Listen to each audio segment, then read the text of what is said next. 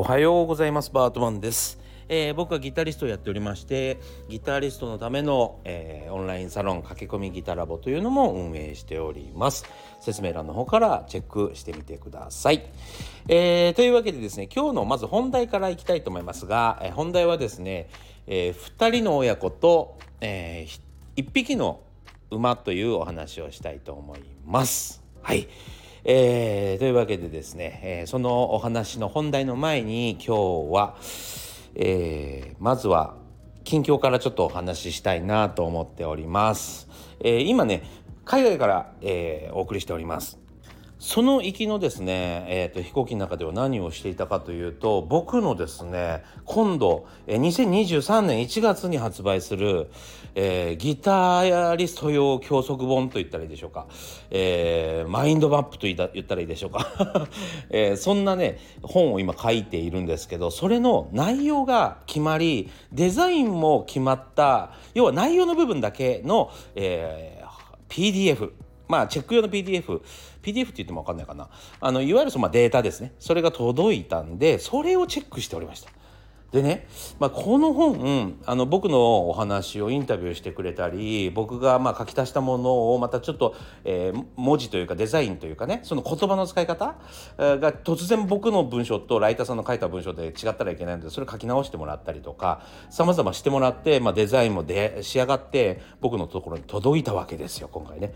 でそれ読ませてもらったんだけど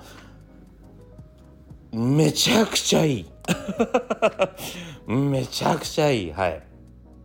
よかったです。これはねあのなんて言ったらいいんだろうな。まあ多分ちょっとうーん時代が変わるかな。本当かよ。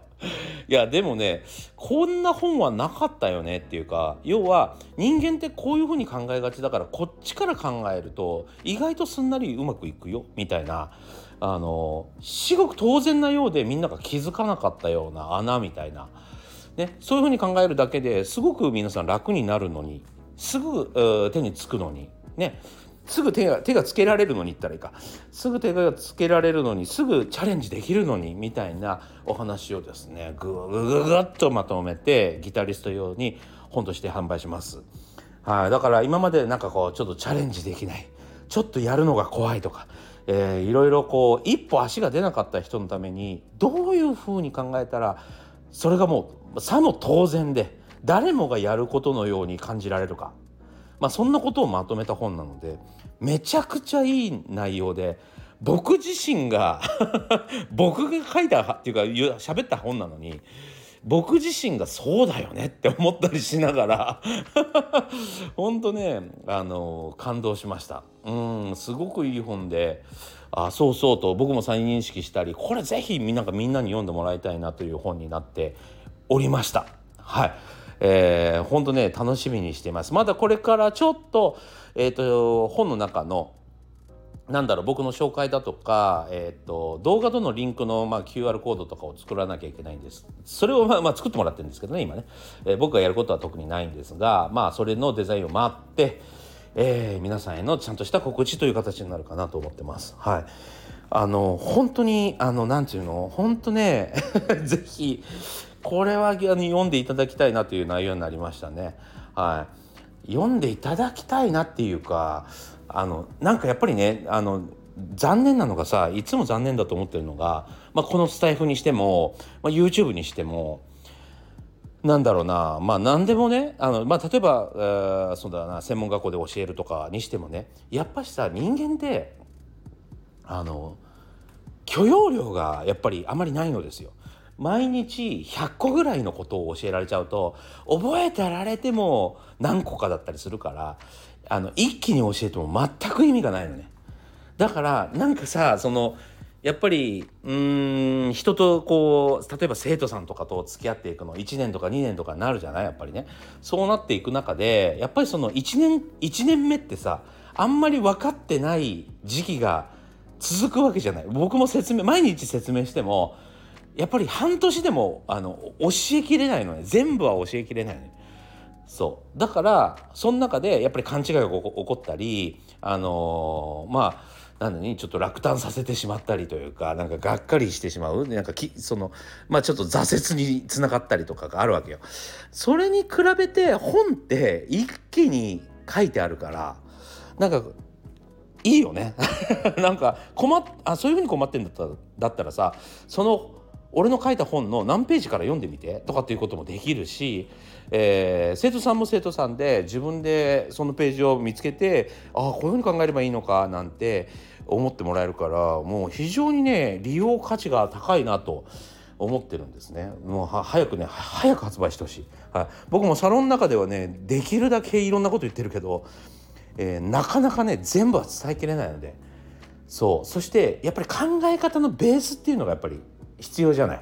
まずはベースね。例えばそのお金を使うということが、えー、もったいないしか思ってない人は、えー、何も手に入らないんだと。要はお金を稼いだんだったんだら自分もまあ食事を買ったり情報を買ったり、ね、楽器を買ったりしないとギターも始められないし、えー、勉強も始められないわけじゃない。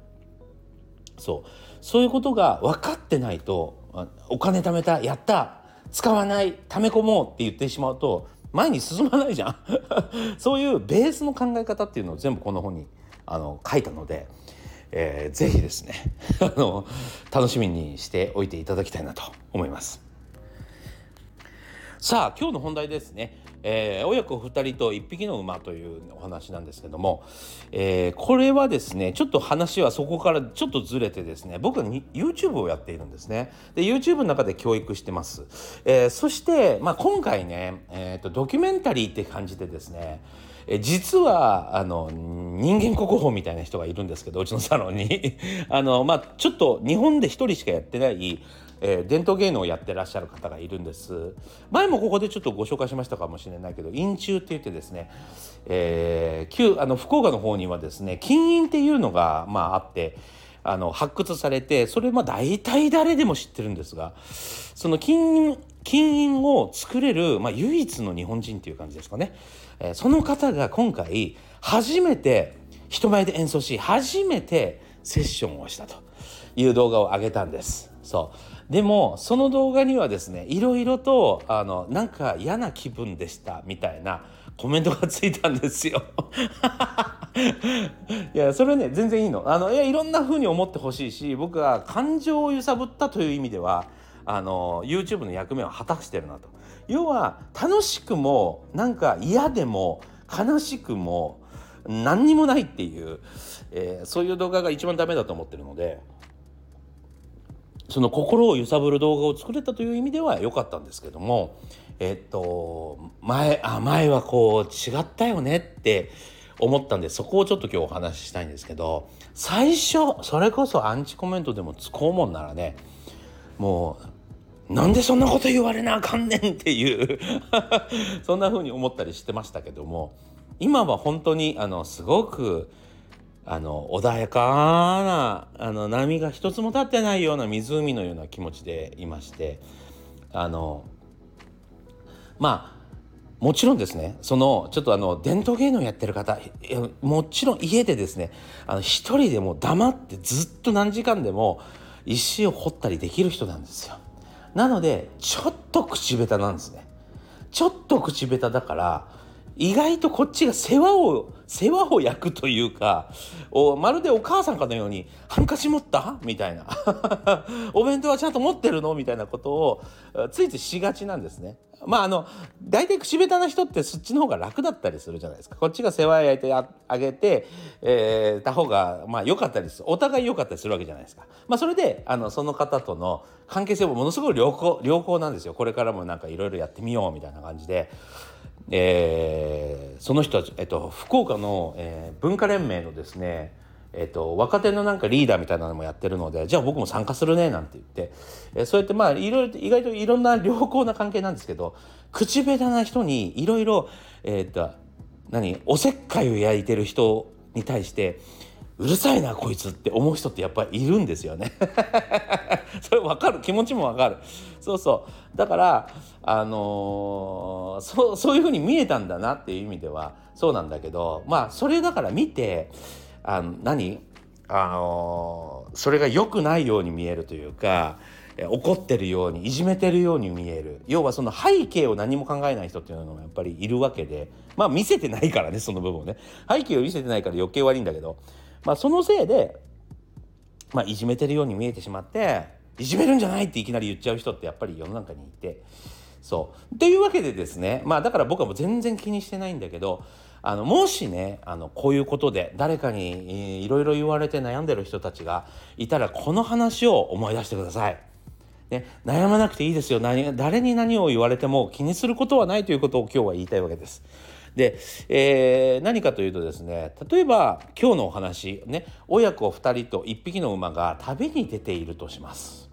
そして親が馬に乗り、ね、子に手綱を引かせたら、ね、歩かせたらなんて親なんだと子供に手綱引かせてね怒られる。じゃあ怒られたからといって子供を馬に乗せ、ね、え親に手綱を持たせ歩くと、ね、なんて子供なんだと、ね、親父に手綱を引かせてと、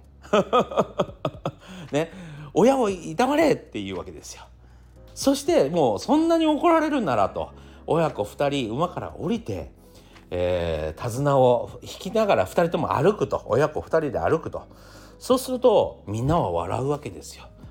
あいつら馬持ってんのに乗らないなんてバカなんじゃねえかと。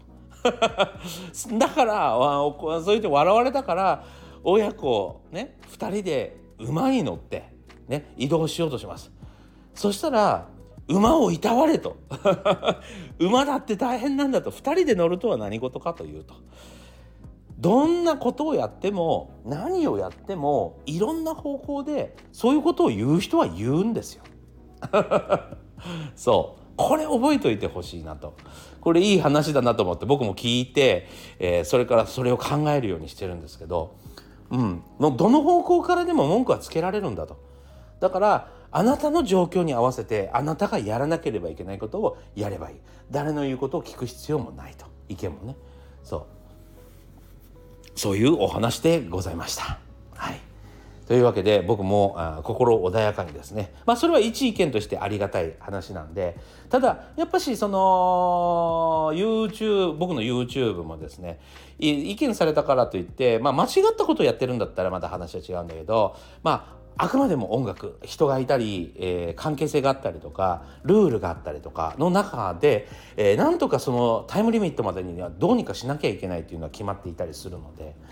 えー、その後にね俺があのその YouTube の、えー、初心者のセッションの後に自分がセッションしてるのも上げてるのね。そう上げてるんだけどそんなね差を見せつけるような動画作らなくていいとか言って。いやいや俺の俺のチャンネルで俺の動画やしっていうね。そうそう。いろいろ言うなっていう人がいまっていうコメントだったんだけど。まあまあまあ全然あのそういうことはもう一切僕は気にしない。だって実際の現場では僕はセッションしてるわけだしじゃあ僕がセッションしたからっつってそこのセッションメンバーたちがそんな見せつけるようなセッションするんじゃねえとかって言ってるわけじゃないし もうそこにいたならみんな平等。平等だから差がついてしまう。差がついてしまうから努力をしようと思うわけじゃない。ああもっとああいう風になりたいなとかああいう風に頑張りたいなとか。それをなんかそんなこと言ったらねあのそれで勝手に競争みたいに思われたらもうどうしようもないじゃない。だからだからドキュメンタリーって書いてあるのになかなか分かってもらえないんですけどまあそういうこともあるよねと。だから本当にいろいろ言われたりとかいろいろやらされたりとかそれでも傷ついちゃったりしたりする人もいると思うんだけど本当に気にしない方がいいです。本当に気にしないで、えー、自分のやるべきことをやっていきましょうというわけでですね。今日もご視聴ありがとうございました。また次回お会いしましょう。